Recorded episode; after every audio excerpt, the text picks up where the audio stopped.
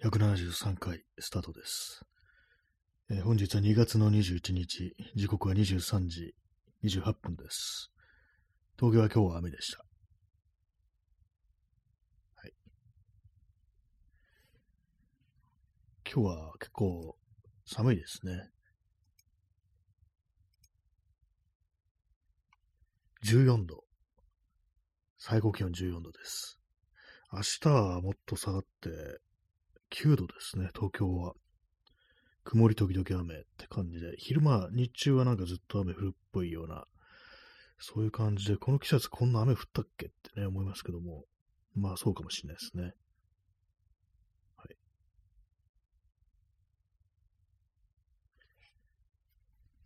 なんとなく、あの、毎日のメンタルチェックみたいな、そういうアプリを入れてみました。まあ、あの、日記的な感じで、こう、毎日つけていくっていう、そういうやつなんですけども、なんか役に立つんですかね。え耳かきさん、お疲れ様。ありがとうございます。お茶ですね。私は今、こう、インスタントコーヒーが脇にあるんですけども、お茶もいいですよね。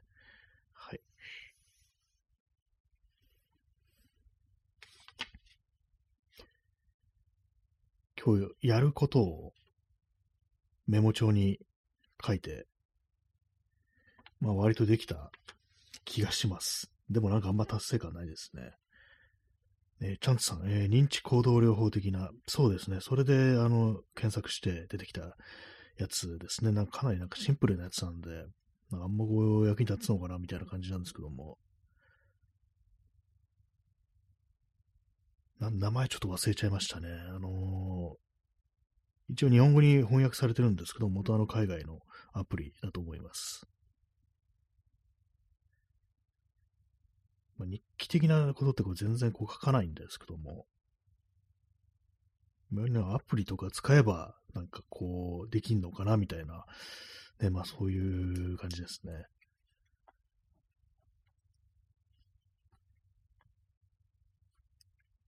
to do リストのアプリって前入れてたんですけども、あれは全然ダメでしたね。普通にやらないで、ね、こう、その次へ次へとこう流していってしまうみたいな感じで、全くこう、私には意味のない、こう、ものでしたね、あれは。メモする方がまだいいかもしれないですね、紙に。紙のメモ私結構最近は使ってますね。やっぱりこう指を動かしてね、こう、書くってのは、うん、スマホとかでね、こう入力するより、パソコンで入力したりするよりいいのかなって、紙はね、ちょっとペーパーレスの時代に紙使うことになっちゃいますけども、ね、そんな感じになりますね。マローブルー、マロブルさん、こんばんは、ね。こんばんは。ありがとうございます。ねえーマロブルさん、はじめまして、ね昨日。昨日も、昨日もいらしてましたね。大丈夫です。ね、私はちゃんと覚えておりますので、ね、ありがとうございます。まあ、今日もやっておりますけども、メモ帳は私はあれですね、メモ帳ってもののほどのもんじゃないんですけども、あの、ダイソーのやつ、やつですね。あの、ペン立てる部分があるやつですね。これを使ってますね。前は無印良品の再生紙メモ帳ってやつを使ったんですけども、あれなんかどうも、こう、まあ、再生紙だからね、そっち使った方がいいとは思うんですけども、なんとなく書き心地が良くない。ようなこう気がして、ね。えーマーロブルさん、えー恐れ入ります。ボケています。ね。私、私、あの、ちょっと、あの、覚えてました。ね。あの、アイコンがね、アイコンがなかなかこう、綺麗なものでね、ピンク色の、ね、ありがとうございます。今ちょっとうまいこと言えずになんかピンク色のとか言いましたね。結構このラジオトークって割にあの、拡大できないから、結構あのアイコンとか細かめの人がよく見えないっていうね、そういうことがたまに起きたりして、ぐっとなんか自分の目を近づけるしかなくなるんですけども、ね、まあ何でも拡大できると思ったら間違いだっていうね、こう、たまにはこう自分のね、目というものをこう使えというね、まあそういう感じですよね。えーマロブルさん、えーこれ桃ですね。桃の絵文字ですね。ありがとうございます。桃。ね、いろんな絵文字ありますよね、本当にね。私のこの Android のスマートフォンを使ってるんですけども、なんか、絵文字を入力しようとすると、なんか大きい絵文字みたいのが画像として、こう、なんか使えるっていうのがあって、まあ、これ、正しい使い方よくわからないんですけども、なんかいろんな他の絵文字と組み合わせて、なんか妙な感じのがね、こう生成されるっていうのがあったりして、例えばこう猫のね、こう絵文字をこう選ぶと、謎上の方にね、なんかポップアップして、他の絵文字となんかあのー、組み合わさった結構謎な感じのこう絵文字が出てくるんですよ。具体的に言うと、猫の絵文字選ぶと、亀、ね、あの甲羅がある亀、亀の顔がなぜか猫になってるっていうね。で、緑色っていう、ちょっと意味不明な感じの、こう、絵文字が表示されたりするんですけども、面白くてたまにあの、私はツイッターとかにこうね、やってますね。マーロブルさん、私もアンアンロドヒット色です。アンロド色になってますけども、ね、同じなんですね。そしてあの亀の絵文字、そうですね、そう、今こうマーロブルさんがこう、表示さししてくれた亀の絵文字、これがなんか猫になってるんですよ。なんか結構謎の機能ですけども、まあこういう小さい絵文字としては使えないんですけども、画像みたいにね、こう、大きく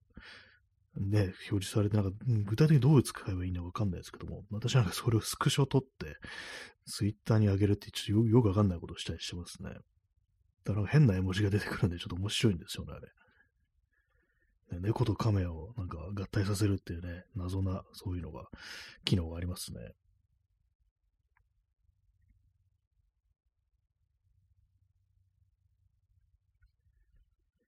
今日はね、メモ帳の紙2枚も消費してしまいました。ね、まあ、トゥードゥリストみたいなのを書いて、ね、こう、その中の一つに、あの、ブルースカイっていう、まあ、あの SNS ですよね。最近なんかの、招待さなくても使えるようになったっていう、あの、ブルースカイっていう SNS。あれのなんか ID に、アカウントの ID に、あの、自分のドメインをこう、自分のドメインを表示させることができるっていうのがあるらしく、私、あの、ドメインね、あの、取得してるんで、ね、新谷 -akira.com っていうね、一体何を考えてるのかっていうね、まあそういうドメイン取ってあるんで、それでなんか、その認証をやってみようかなと思ったんですけども、これあのなんか調べたら特になんかメリットなさそうだなみたいな感じで、ね、やめました。なんかめめんどくさいしっていうね。ね、なんかこういう感じの、まあやったらすぐ終わるとは思うんですけども、なんかちょっとね、あの、調べなきゃいけないっていう時にめんどくさいっつってやめるっていうね、そういうことよくありますね。まあこれやってもやんなくても、まあそんなにね、変わらないっていうのもあるんでね、まあ別にどっちでもいいかみたいな感じで、まあ調べたからこれあの、この課題はクリアしたっていうね、感じしました。この to do はもうやったっていうね、感じで私の頭の中にこう、しましたね。で今日あの雨が降ってるもんですから、その to do の中に、あの、ちょっとね、あの、外で写真を撮るっていうのがあったんですけども、まあ、この間買ったカメラで、ね、こう、三脚持って行って、あの、ちゃんと撮るっていうのをやろうと思ったんですけども、まあ、雨が、雨っぽいんで、それはできませんでした。なんか、その、私が買ったあの、パナソニックのルミルミックス S5 っていうカメラ、の、ハイレゾモードっていうのがあって、これなんかあの、センサーを微妙に動かして、あの、9000万画素ぐらいの、ね、あの、画像を、9000万画素か、いいのか。そういうね、あの、写真を撮れるっていうね、まあ、非常になんか高精細なやつってことですね。で、まあ、それを今日ちょっと部屋の中でこう試したんですけども、パッと見はね、変わらないですね。基本的に。これ多分、あの、引き伸ばしてプリントするときに進化を発揮するんだなと、大きくね、表示させたいとき、まあ、あとは何ですかね、あのー、トリミングするときですかね。まあ、そういうときに使えるのかなっていう感じなんですけど、まあ、普段はあんま使わん、使わなんだろうなという、そういう感じでした。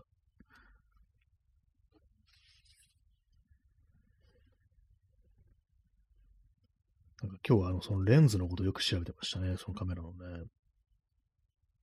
あの、オートフォーカスのちゃんとしたあのやつを買おうと、私いつも今での古いレンズばっか使ってきたんで、もうね、そればっかりは、だと、ちょっとなんか、せっかくね、こう、カメラ本体が新しくなってもあんま意味がないっていうか、せっかくだからなんか新しいのも、現行のレンズも買おうじゃないかっていう感じで、いろいろ調べてましたけれども、なんかあのー、あれなんですね、どれも、ね、どれもよく映るっていう結論に至るっていうね、まあこれいろんなところでそうですけども、他の他社製のカメラとか調べても、今なんかみんな性能がいいからどれでもいいっていうね、感じがして、まあでもなんかこう、純正のそんな高くないやつをとりあえず買おうかなっていう感じですね。ズームレンズを。結構その純正じゃないよ。他のメーカーから、シグマっていうメーカーからね、こう出てるズームレンズ、ね、もうちょっと気になるんですけども、ちょっと値段が高いなっていうね、感じで、10万ぐらいするっていうね、10万のレンズとか私買ったことないです。今までそのオールドレンズってやつで済ませてたんで、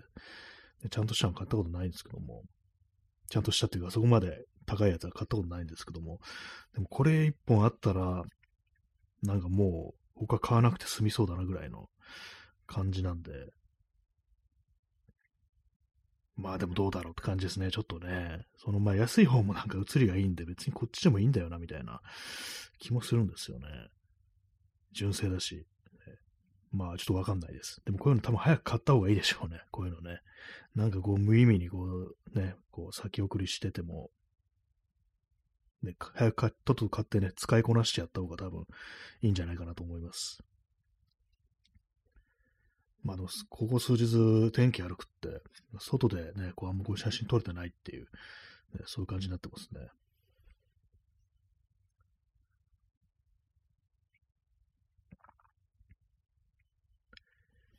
23時40分ですね。今日はちょっと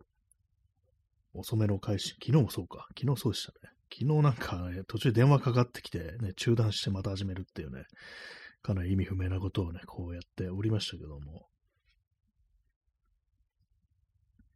えー、P さん、えー、日曜は雪景色を撮れるかも。あ、そういえば、そうですね、なんか、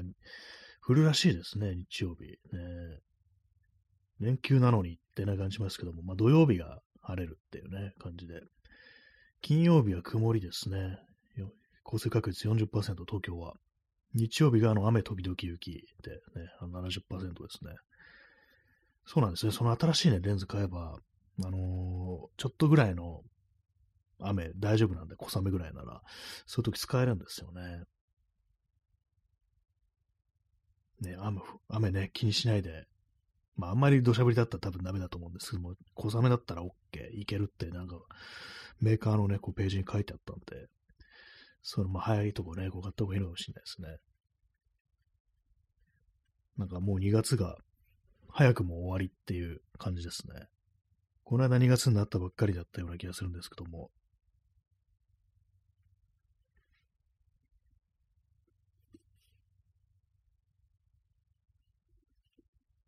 ねまあ、雪、雪あんま嬉しくないですね、もはや。ね、邪魔だな、みたいな、滑るしな、みたいな、片付けなきゃいけないしな、みたいな、そういうね、あれがあるんで、もはやなんかあんま降ってほしくないなぐらいの感じになってますね。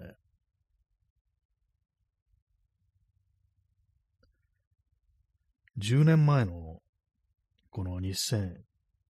ね、こう、14年か、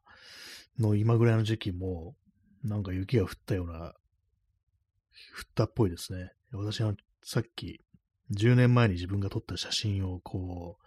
遡って見てたら、なんか雪の地面っていうか通りのね、通りっていうかあの、道路のね、端っこに雪がこう結構積もってる写真があって、まあ、この時と、あの、雪降ったんだというね、感じでしたね。なんか10年前の写真なのに結構あの見てると最近なようなね、こう気がしてきてしまいますね。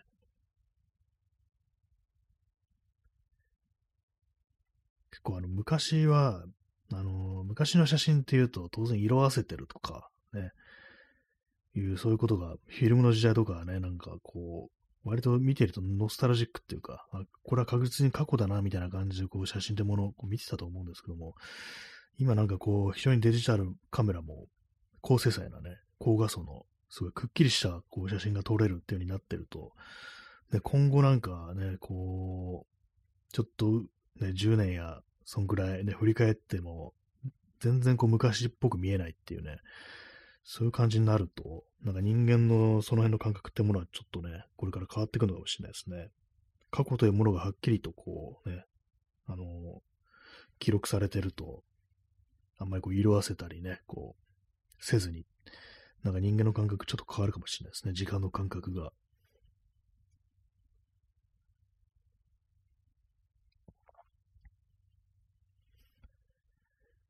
ね、まあ、金曜日は天皇誕生日ってことで祝日で3連休っていうね、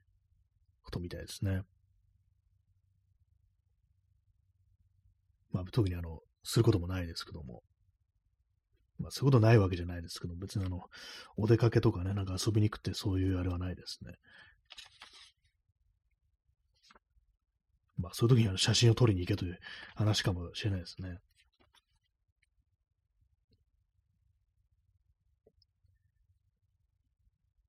私がさっきあの、ちょっと買おうとしてるって言ったレンズは別に店頭とかでも、割とたくさん在庫あるような感じのものなんで、ね、こう、買ってそのままあの、出かけるなんていうね、風にしてもいいのかもしれないです。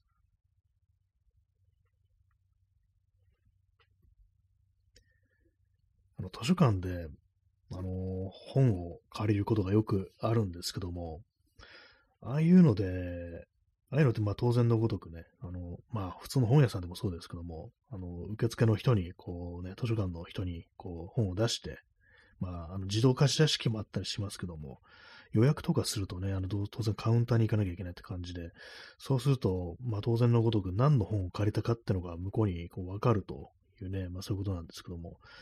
なんかちょっと深刻な感じの本をなんか借りると、ね、あれですね。なんかどう思われてるんだろうってね、なんかちょっと思ったりしますね。なんかあのタイトルに打つって入ってるとか、なんかそういうやつ、今私ちょっとね、あの読もうとしてるやつあって、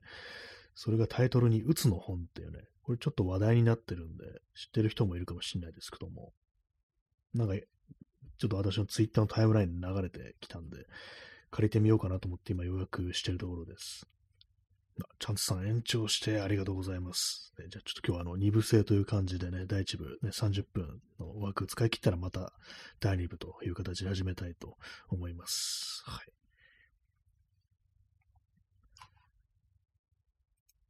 まあそのうつの本ってやつ、どういう本か私もよくわかんないんですけども、ね。いろんな作家がなんかこう、あれですね。あの、文章を寄せてるという、そういう本らしいです。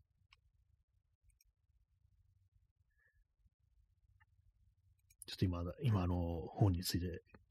見てるんですけど、結構最近そうですよね、これ出たばっかりの本ですね。なんかいろんな人がこう書いてますね。すごい、かなりの数の。結構人気あるらしく、割とあれなんですよね。あの、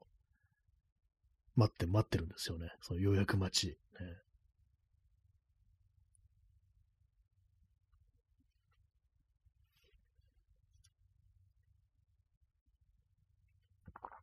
はい、コーヒー飲んでます。23時47分ですね。今日、あの、ディープ L、あの、AI 翻訳 AI 翻訳のあれ、サービスなんですけども、あの、ソフト、アプリをパソコンにインストールしたんですけども、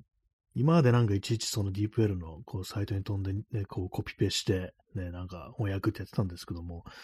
このアプリ入れるとあれですね、あの、コントロールキーを押しながら、えー、C、ABC の C ですね、を2回押すと、なんか直で、ね、こう、あの、コえー、と選択してね、あの、ドラッグして選択してコントロールしながら C、C、2回押すと。やると、なんか、あっさりとなんかね、こう、その翻訳してくれて、だいぶ楽ですね。なんで今まで入れなかったんだろうって思ってるんですけども。割にね、このディディープ L じゃなくて、今度はディープルって読むらしいですね。これ、ちょっと衝撃的だったんですけども、ディープ L じゃないんだっていうね、ディープル、ね。結構ね、もう使うことあるんですけども、なぜ入れなかったのかっていうね、こんな簡単にできるのにってね。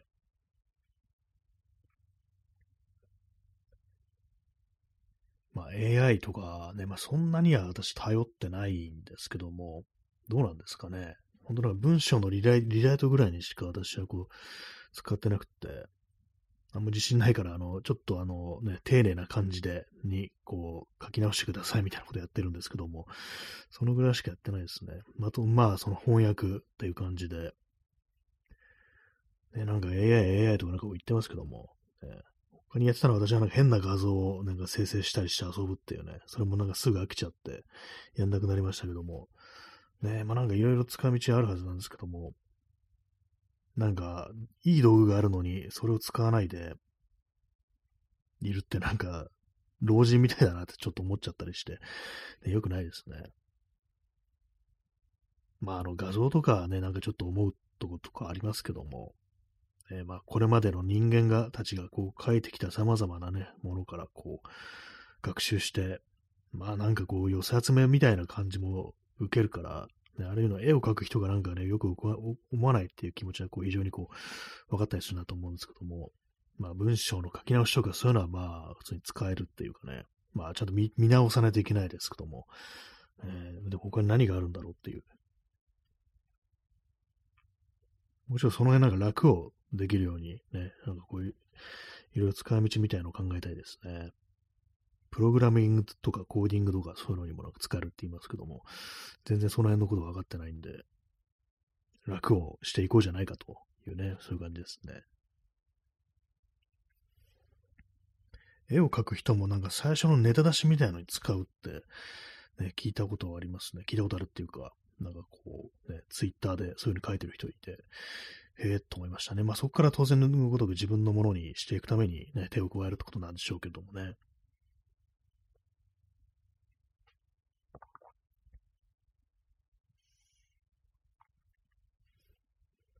まあでもなんかパッと見なんかあのー、ネットの記事とかで、こう、イラストとかで添えるイラ、ね、そう、記事に添える、文章に添えるイラストと知って AI 使ってるのありますけども、やっぱああいうのすぐわかるから、なんか興ざめみたいな感じはどうしてもこう、しますね。まあの、無料のね、あの、無料っていうか、あのね、他からもう引っ張ってくる画像とかも、まあ、大体まあ同じような感じになっちゃって、あんまり新鮮味もないからね、ちょっとうんざりしたりもするんですけども、まあ、AI の、AI 特有のこれ肌の質感だみたいなね、そういうことがこう人間だとね、あったりしますから、ちょっとね、不自然な感じして、まあ、同じものなんかいくつもやっぱ見たくないっていうのはありますよね。まあ、いろんなとこであの、イラスト屋のイラストとか使われてますけども、あれも見るとなんかね、ちょっともういいよみたいな気持ちになりますね。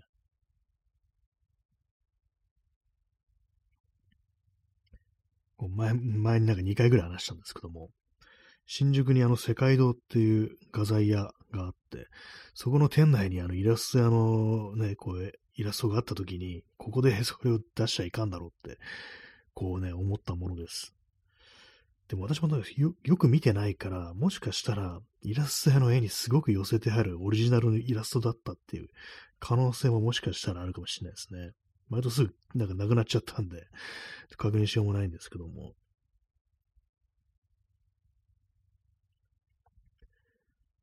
絵を描くってことはやってないですね。そういえばね。私昔あの、中学生ぐらいの時割と結構絵をね、描いてた時期があって、で、まあ、やらなくなっちゃったんですけども、なんでやらなくなったのかなっていうと、まあ、当然のごとくね、あのー、まあ、自分のこう、技術というか腕というか、まあ、そういうところに行き詰まりみたいなものを感じたっていうのもあると思うんですけども、でもそれ以上にあれかなっていう、あのー、そう、絵を描く姿勢みたいなものをなんか変な風にね、なんかこじらせたみたいな。まあ、あの、私、その頃から普通に図書館とかね、こう、よく利用してたもんですから、なんかその絵を描くことについての、まあ、芸術の本をいろいろこう読んでたりしたんですけども、そういうのを読んでるとね、まあ、画家たるもの、ね、こうあるべきみたいなね、こうあるべしみたいなことが、ね、画家とまでいかないですけども、絵を描くという姿勢としてこうあるべきだみたいなね、そういうのが結構あったりして、それ見読んで、そういうのね、読んでいくうちになんかちょっと嫌になっちゃったみたいなね、感じはありましたね。えチャンツさん、えラジオトークのライブのサムネイルがイラストだった時期もありましたよね。あ、そうですね。ちょうどあの、去年のね、こう1月ぐらいに、なんかそういうのをこう続けてた時ありましたね。あと2021年かな、の夏ぐらいにもなんかそんなことをやっていたっていうね。まあそれはあのー、なんか漫画の一コマみたいな感じを、漫画の一コマから模写するみたいなのをやったりしてて、ね、去年のやつはなんかこういろんなこう、映画のワンシーンからとか、ね、なんかそういう感じの絵を描いた時期ありましたね。またなんかああいうのやると、こう、いいのかなっていうふうにね、こう思ったりするんですけども、結構始めるまでにはね、こう、ちょっと気合っていうか、習慣になってないですからね、いりますけども、あの、いざ、こう始めてしまうと割となんかあの、こう、楽しくやれるなっていうね、感じあるんで、なんかまたやってもいいのかなと思うんですけども、なんか題材みたいなものをこうね、見つけていきたいなという感じですね。まあ、なんですかね、この、そのさっき言った、なんかこう、絵を描くんだったらこうあるべしみたいな、ね、こう、もの、何が書いてあったかわかんないし、何の本を読んだかもちょっと覚えてないんですけども、あの、絵を描く、まあ、私の好きな画家とかの、まあ、あれだと思うんですけども、傾向だと思うんですけども、非常にまあ、あの、側筆であると、早く描く、ね、そういうふうなことがなんか書かれていたりして、ああ、全然なんか早く書けないな、みたいなことを思って。なんかこう、そういう、そうですね、実際のなんか、たただ単に書く以上の姿勢みたいなものをなんか問われてるような気がして、何かこう嫌になって、そこから何かちょっと熱みたいなものが冷めていったなという記憶があります。でもなんかいろんなことにこれ言える気がするんですよね。具体的に何かね、こう取り組んでることがあって、それが単純にできるできないっていうレベルじゃなくって、そういうことができないお前の、ね、姿勢というものがダメなのだ、みたいなね、なんかそういう感じの心構えみたいなものまでに、こう波及してくると嫌になるっていうね、結構あると思うんですよね。単純にまああのね、まあ、技術的なこととかもそうですけども、でも仕事とかでも、ね、その仕事に取り組む姿勢がいかんのだみたいな風になってくると、なんかかなり嫌になってきますよね。単純にこれができないからできるようになろうっていうね、そういう修練っていう問題以上に何かそのね、精神性みたいなのを問われてくると非常に鬱陶しくなるっていう、そういう気がします。まあ少なくとも私はそういうふうに言われたのが嫌ですね。まあ、あの、日本人は何何でもあの、道にするって言いますよね。なんとか道、武士道みたいな、まあ、ああいうことなのかなっていうね、気はしますね。えー、飲みます、コーヒーを。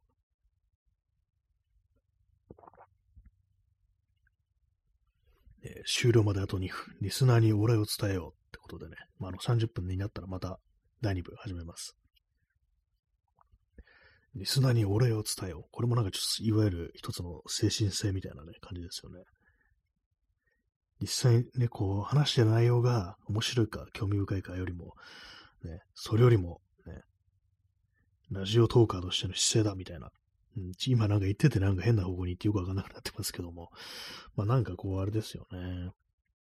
ちゃんとさん、ね、配信者にねぎらいを伝えてあげよう。ありがとうございます。ね、ねぎらいなんかありますね。そういえば、ネギありますよね。このギフト、あの、ライブのギフトだとないですけども、あの、配信じゃない、あの、収録のね、収録のあれでなんかあの、ネギボタンありますよね。ねぎらいということでネギをあげるってことでね。えー、P さん、えー、上の者がその権威を絶対化するための価値観が日本式、道、ね、道、ね。そうですね。結局のところそういうことなのかもしれないですね。逆らわないようにするってことであって、ね、実際、まあその上のに、ね、そのものに、あんま中身なくっても、ね、なんかその道とすることによって、ね、何かこうその権威みたいに、権威づけていくみたいな、そういうのがありそうですよね。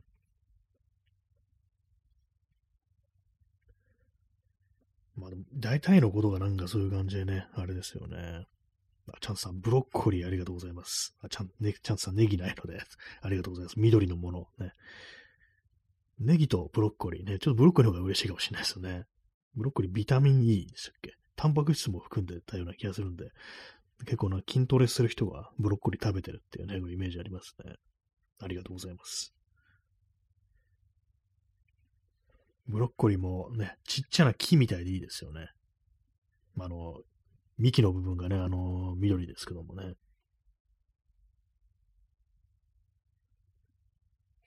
はい、え、第1部終わって、第2部です。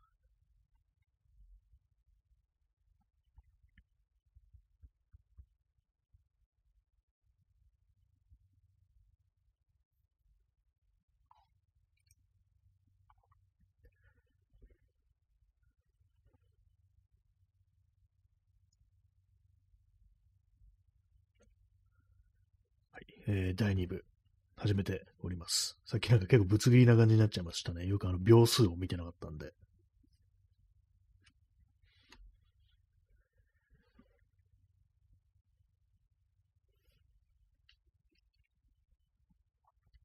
あのーゴミ捨て場にですね、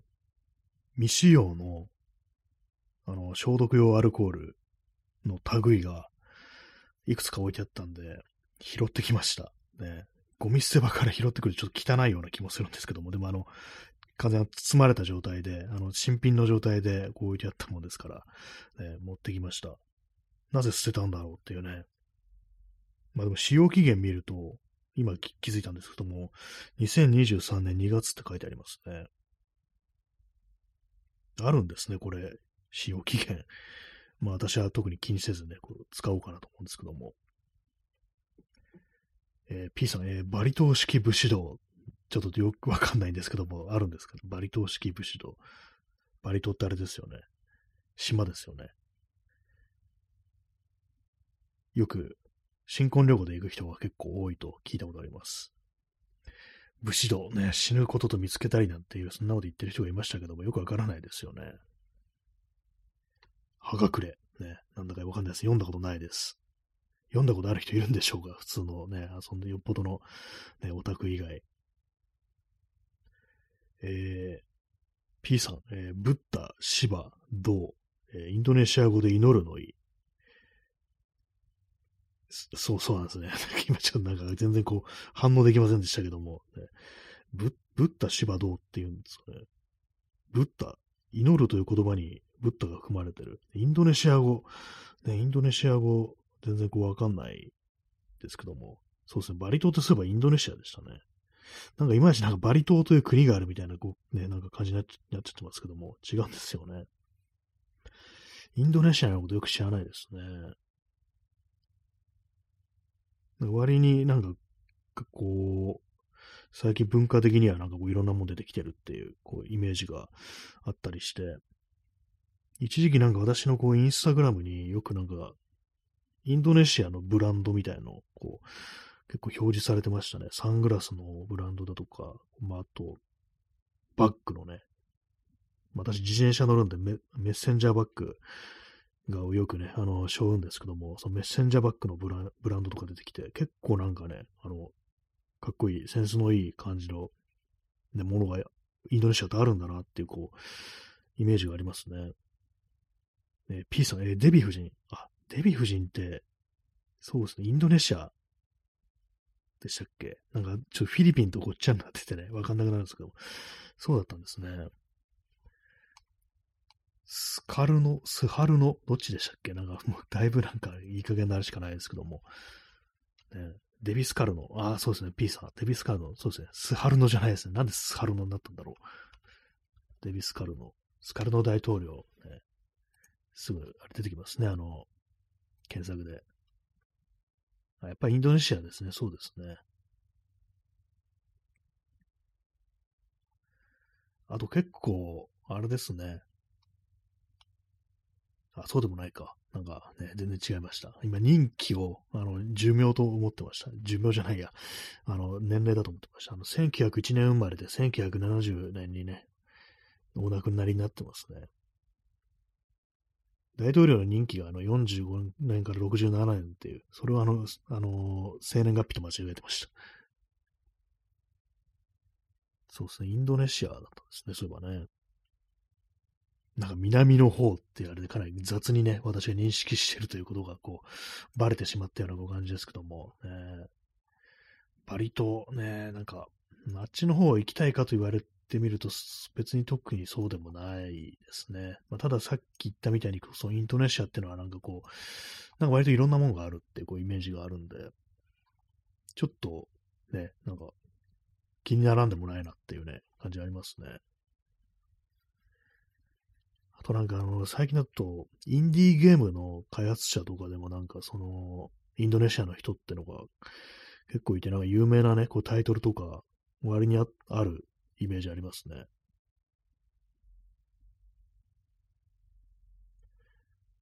で、まあなんかこう、いろんなところにね、なんかそういうサブカルチャーというかなんというか、そういう、そういうもの目があるんだなってね、ことを、ね、アジア、ね、東南アジアとか、東アジアにはそうなんです。最近はそうなんだなっていう感じありますね。最近というか、まああのもうここ10年、15年って感じかもしれないですけども、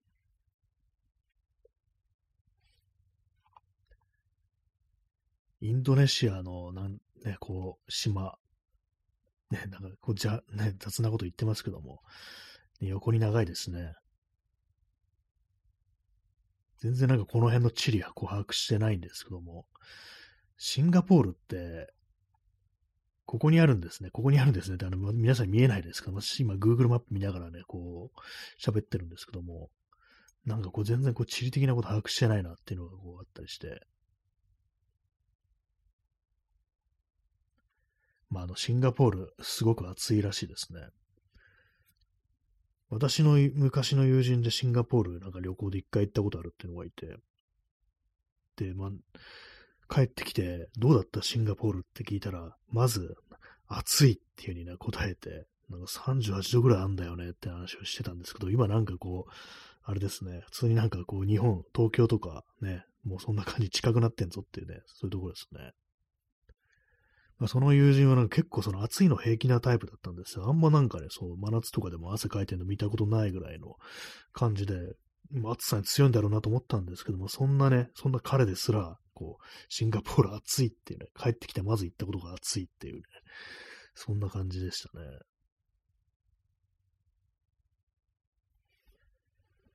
飲みます、コーヒーを。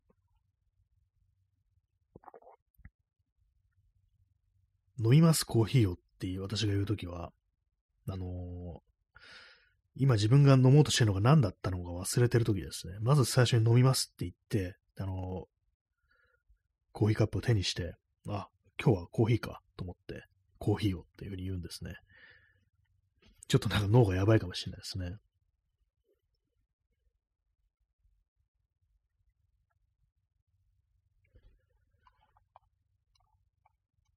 まあ、昨日なんかあの旅行の話とかをしましたけども、ね、行きたいとことか別にないんだよな、みたいな話しましたけども、ね、どうですかね、インドネシア、ね、意外になんか良かったりしてっていうね、南の島ですからね。えー、チャンスさ、脳がやられちょるけん。そうですね、これさ、坂本龍馬最後のセリフ、脳がやられちょるけんってね、ありましたね。思いっきりね、あの、刀をね、こう頭に、額の部分に食らって、ね、その時にね、わしはもうダメじゃ、脳がやられちょるけんってね、言ったなんて話ありましたけども、ね、私の脳ももしかしたらこうやられてるのかもしれないですね。コーヒーを飲んでることを忘れてしまっているというね、まあ、そんな感じですけども。まあ、脳基本的になんかやられてる気がしますね。脳がやられちょるから、あのー、認知行動療法のアプリとかをね、入れようとしてるっていう、そういう感じなんでね、基本的にね、私の脳はやられてるという、まあそういうあの歴史観に立って、この放送ね、あの、やっていきたいなと思うんですけども、歴史観って何だって感じですけども、歴史観とメキシカンで踏めるって今思いました。ザ・メキシカンって映画ありましたね。なんかあの、ブラッド・ピットとジュリア・ロバーツの、見たことはないですけども、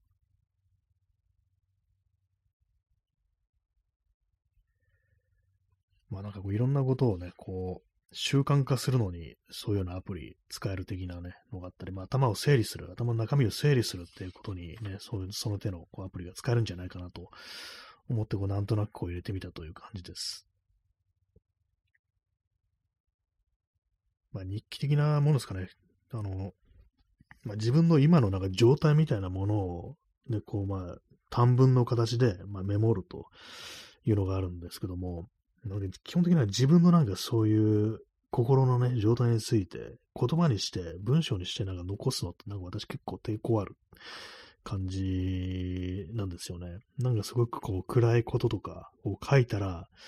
なんかそれが定着しちゃいそうだなみたいなこう気持ちがあるんですけども、実際には別でこう自分の頭から外に出すことによって、あんま考えなくて済むようになるっていうね、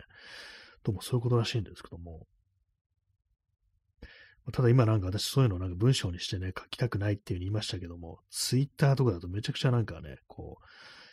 う、ね、なんか暗いこと書いてる、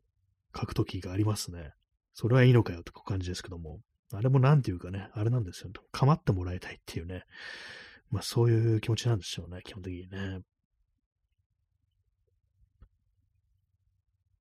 まあ最近はね、あんまそういうこともこうしなくなりましたけども。ね、暗いこと書くの、ね、どうなんでしょうか。ね、あんまやんない方がこうね、いいんですかね。まあ、基本的に、あれですね、あのー、明るくありたいものですね。で、なんかすごい今なんかストレートっていうか、普通なこと言ってますけども、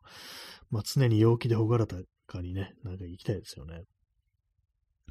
えー、チャンツさん、えー、どうした？俺でよければ話聞くぞってのは、これあれですね。いわゆるなんかこうね、そういう、そういう感じで来て、あれですよね。あの、女性とかにね、そういう感じでこう、寄っていってな、何とかしようとするっていうね、そういう人物が、男が、こう、この世の中たくさんいるというふうに聞きますけども、かなり危険な感じになっちゃいましたね。そう。俺でよければ話聞くぞっていうね。本当にそういう人聞く気があったり、中にはそういうね、普通に話聞く気があるっていう人もいるんですかね。でもなんかそういう時になんか自然な感じで言うのはね、こう難しいですよね。こう、まあ、あの別にあの、ね、異性をどうこうしようっていうあれじゃなくって、普通に何かこうちょっと話をね、聞くよっていう時、自然な感じでこうやるのって結構難しいっていうか、なかなかね、人に対してそういうのって、こう、結構ハードルが高くはなりますよね。まあ、特に男の場合ね。えー、P さん、私はユーモアがあっていい人なんです。ってこれ、玉神敏夫ですね、これね。なんか一体何だったのかっていうね。確かツイッターのプロフィール欄に書いてあるんですね。私はユーモアがあって本当にいい人なんです、みたいなね、こと書いてあって、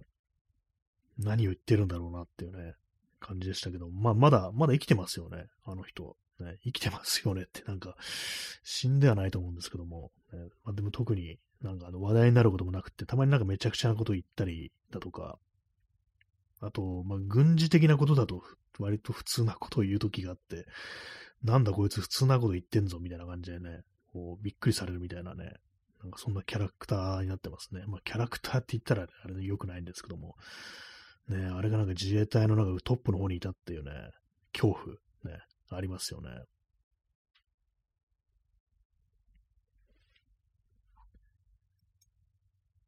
えー、P さん、メサイアコンプレックス。ね、まあそうですね。これはなんか危険ですよね。人なんか救いたいみたいなこう感じで近寄っていってっていうね。こういうのもなんか自分ではこう気づきにくいところがあるんでしょうね。メサイア、救世主っていうね、人をなんか助けようと、ね、まあ自分ではそういうふうに思ってるけれども、実際にはね、何かこう、そう、人を利用してるっていう、ね、自分のなんか欲望を満たすためにっていうふうになってるっていうね、そういうことがよくあるというね、ことですよね。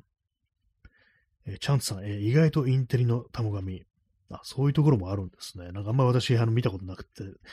ね、なんかまともなことを言っ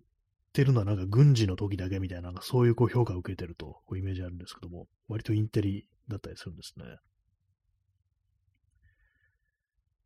本とか読むんですね。本とか読むんですね。とかなんか、あれですけどもね。私が本当に玉神っていうと、ね、罪深いなって思うのはあれですよね。あの、沖縄で、あの、米兵になんか暴行されたかなんだったかの、ね、女の子が、なんか、だいぶ前の話ですけども、いたと、そういう事件があったと思うんですけども、それに対して何かこう、ね、なんかすごい嫌なこと言ってたっていう、なんか遅い時間に出歩いてるからとかなんかそんなこと言ったの記憶があって、あれがもうなんか私の中で、こう、一番のね、あの罪っていうね、そういう感じがありますね。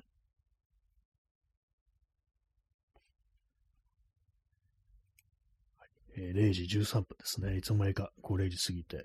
2月の22日ですね。222ですね。まあだからなんだって話なんですけども、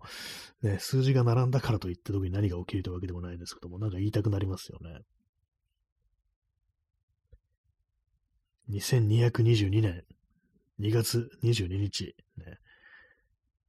2222年、この世界はどうなってるんですかね。文明はまだ存続してるんでしょうか。ねさすがに200年のことのことは考えないですね。今から200年前、1824年ですね。さすがにもう遠いなという感じがしますね。19世紀。ね、1824年に何があったかちょっとね、検索してみたいと思います。ねえー、この頃、ね、日本は文政7年っていうね、ことらしいですね。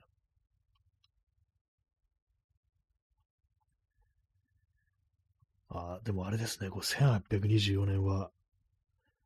ベートーベンの交響曲第9番が初めて演奏されたっていう、ね、年らしいですね。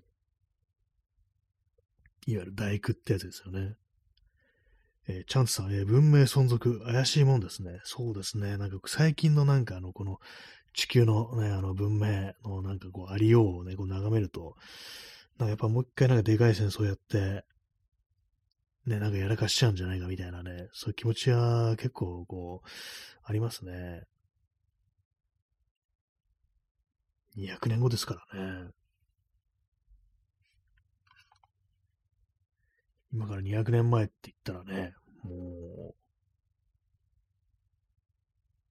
今言ったみたいに、まあ、大工の時代ですからね。大工の時代ってこう変な言い方ですけどもね。今、ウィキペディアで5824年の項目見てるんですけども、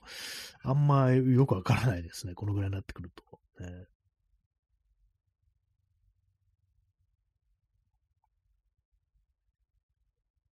この年に亡くなった人、えー、ルイ18世、ジョージ・ゴードン・バイロン、詩人ですね。あと、画家のジェリコですね。まあなんかこうよくわかんないですけども、ね、まあいろんなこうね、こう、そういうね、こういうこうね、あの、繰り返しで人間と村は少しずつ少しずつ前にこう前進前進してきたんですけども、最近ね、なんか怪しいなっていう感じがあります。なんかあの、またね、再びこう戦争というものが忍び寄ってるようなこう感じありますからね。次のね、こう世界大戦みたいなものがあったら、どうなんですかね。やっぱ核兵器とか使っちゃったりするんですかね。実際でもなんか本当イスラエルとかが、イスラエルが言ってましたよね。核使用も辞さずみたいな、なんかそういう ちょっと空気一瞬あったりして。あとあれですよね、あの、ロシアも、その、まあ、ウクライナに侵攻した、してしばらく、ね、数ヶ月経ったぐらいで、ね、核、ね、あの、限定的な核使用もあり得るとか、なんかそんなことをね、プーチンだかなんかが言ってたような気がするんですけども、ね、対戦となったら本当になんかそれ言っちゃうんじゃないかみたいなね、感じ出てきましたね。すでに言葉にして出してはいる時点で、もはや選択肢というものがこう浮かび上がってきたみたいなね、そんな感じですからね。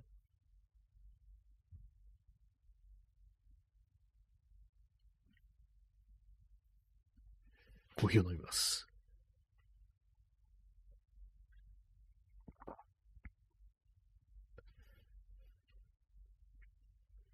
まあ今2024年ですけども、ね、2049年どうなってるか、微妙にちょっとわからないですね。なんかこう、結構テクノロジーの発展みたいなものをあんまこう想像つかなくなってきましたけども、あれですかね、こう、ハード面ではあんな、あんま変わんないけれども、ソフト面での、こう、何かそのテクノロジーの進歩、なんか今も、ね、なんか分かってるかのように言いましたけども、ね、なんか昔はその、それこそなんか、車が空飛んでるみたいなね、なんかそういう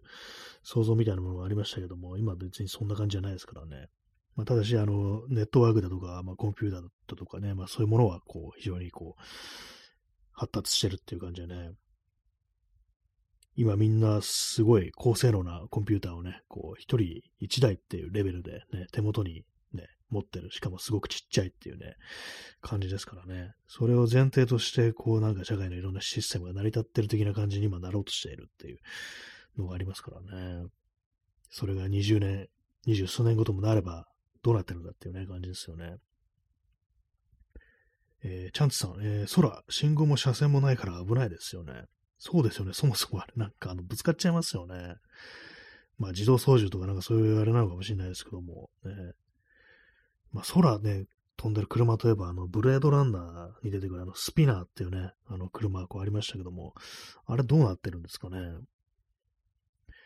自動っぽかったですね。なんかあの、ブレードランナー2049とか見てると、なんか別にハンドル握ってるっていう感じじゃなかったですよね、あれね。まあでも車線も一切ないですから、なんかガイドになるようなものがこう目には見えないけれども、何かしらあるんですか？座標みたいなものをこうね、認識してるっていうね、感じあるんですかね？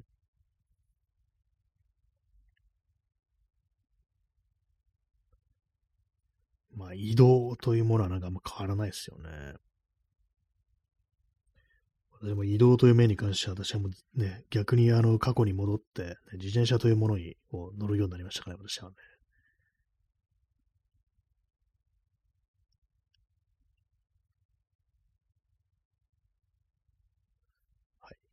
そんな第2部なんですけども、未来のことを考えてそんな楽しくなるっていうか、ね、こんなに変わるんじゃないかみたいなね、なんかね、そういう感じはね、あんまなくなってきましたね。希望を持って何かを思うっていうのがね。えチャンツさん、えー、鳥にぶつかりそう。空飛ぶ車反対です。笑い。ね、まあそうですね。もうそもそも、実際飛行機でもありますからね、あのジェットエンジンのあれでなんか結構吸い吸い込まれて、なんかバードストライクとか言って、なんか、たまに事故みたいになるっていうね、ことありますからね。あの、まあ、スピナーが何で飛んでるのかちょっとわかんないんですけどもね。ジェットエンジン的なものだったらね、吸い込んじゃうし、そうじゃなかったとしても、まあ、ぶつかるっていうのはね、普通にありますからね。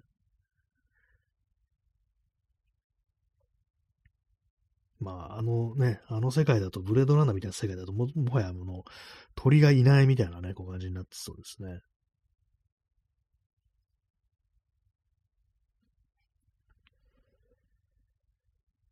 0時20分です。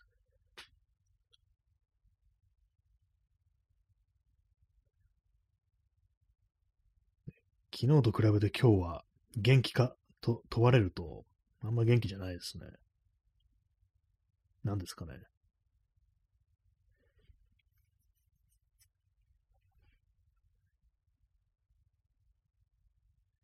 なんか人となんか話してない時間、非常になんかこうダウナーになってるっていうのがあります。昨日なんかあのね、途中電話かかってきたっていうこともあったりして、なんかこう人とのこう、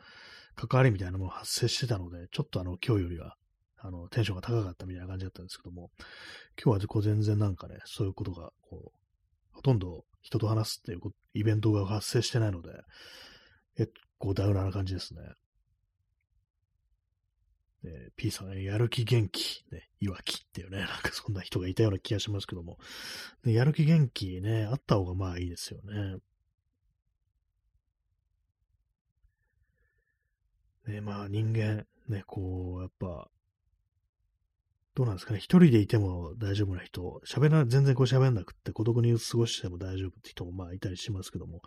自分はね、こうどっちなのか、ね、なんかいまいちよくわからないですけども、もしかしたらこれダメかもしれんなみたいなね、そんなことたまに思ったりしますけども、でもなんか認めたくないみたいなね、なんかそういう気持ちがあります。ね。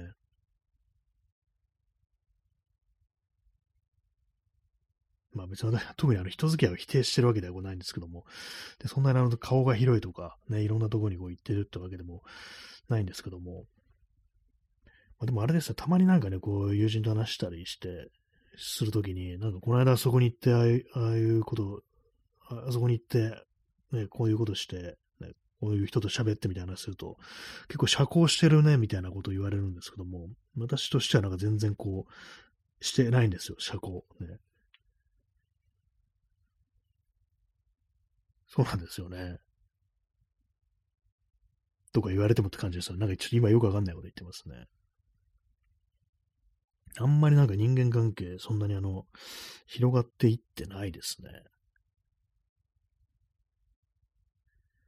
なんか広げたいと思った時にちょっとどうすればいいのかなあんまりよくわかんない感じですけども。ただあれです私、あの、写真展とか、ギャラリーとかそういうの、まあ、ちょいちょい行ったりするんで、そういうとこ行ったりすると、やっぱそこであの展示とかされてる方とね、こう喋ったりだとか、まあ、挨拶するっていうことが、まあ、割にあったりするんで、まあそういうのをね、話、そういう話すると、まあ結構社交してるね、みたいなね、ことをこう、言われるんですけども、まあそれ以外でなんかあんまこうないっていうね、こう感じですね。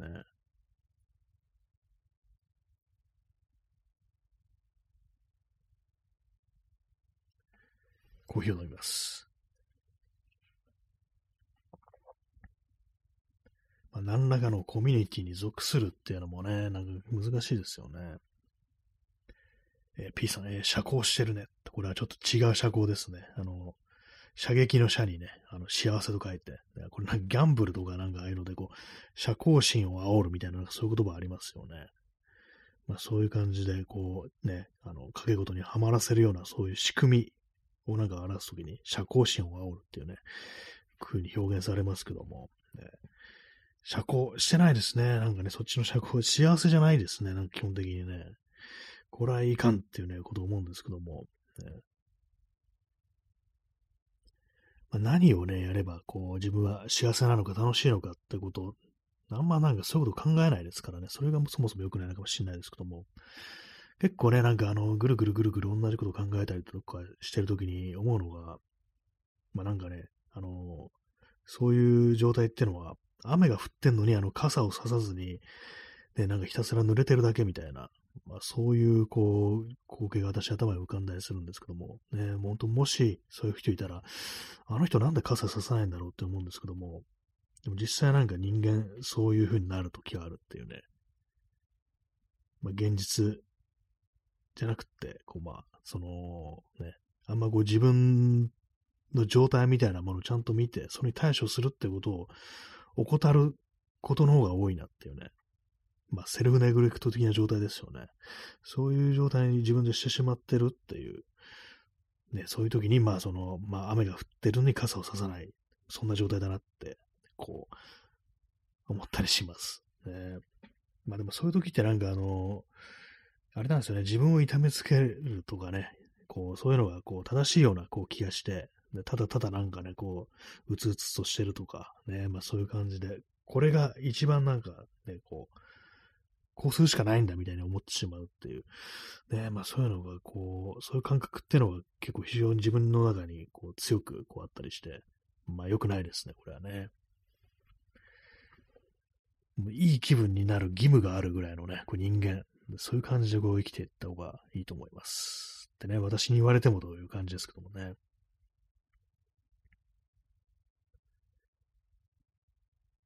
で、なんかこう、ね、やることないなとか、なんか全然人と喋ってないなみたいな時に、まあ人にね、こう声かけて、なんか誘ったりするっていうことを、こう全然ね、こう、して、しない傾向にこうありますので、これは良くないなと自分で思ってるんですけども、一旦そういうなんか変なね、沼みたいなのに入ると、ね、ひたすらなんかそこでなんかこうね、こう、うじうじとしてるというような感じになっちゃいますね。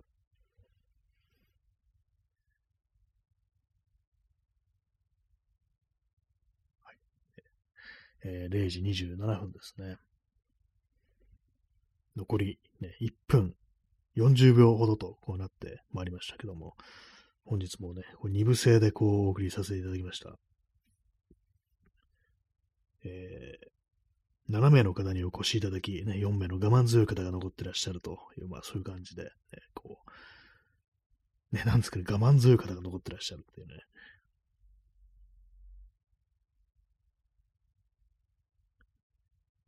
なんか完全に微妙に時間を残して喋ることがなくなってるっていうね、まあそんな状態なんですけども、ねまあそういう感じで、まあ元気を出していきましょうと。元気がなくなっていったら元気を出す方向に行こうじゃないかと。ね、あんまこう、そのね、セルフネグレクトはね、こう、しない方がいいなという感じですね。雨が降ったら傘をさそう。寒くなったら服を着ようってね。そういうことですね。でもなかなかそれが難しかったりするんですよね、やっぱりね。はい。まあ、そんな2月の、えー、22日ですね。まあ、日付が変わりまして22日ですね。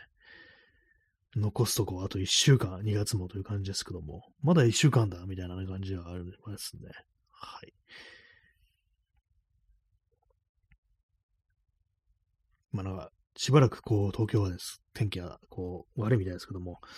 ね、気持ちの方だけでもあったかくね、いや、晴れ晴れとしたね、感じでこう過ごしたいなというふうに思っております。はい。そういうわけで、本日も皆様ご清聴ありがとうございました。ね、微妙に時間残りますね、これね。たまに難しい時ありますね。まあ、そんな感じで本日は、ね、ありがとうございました。それでは、さようなら。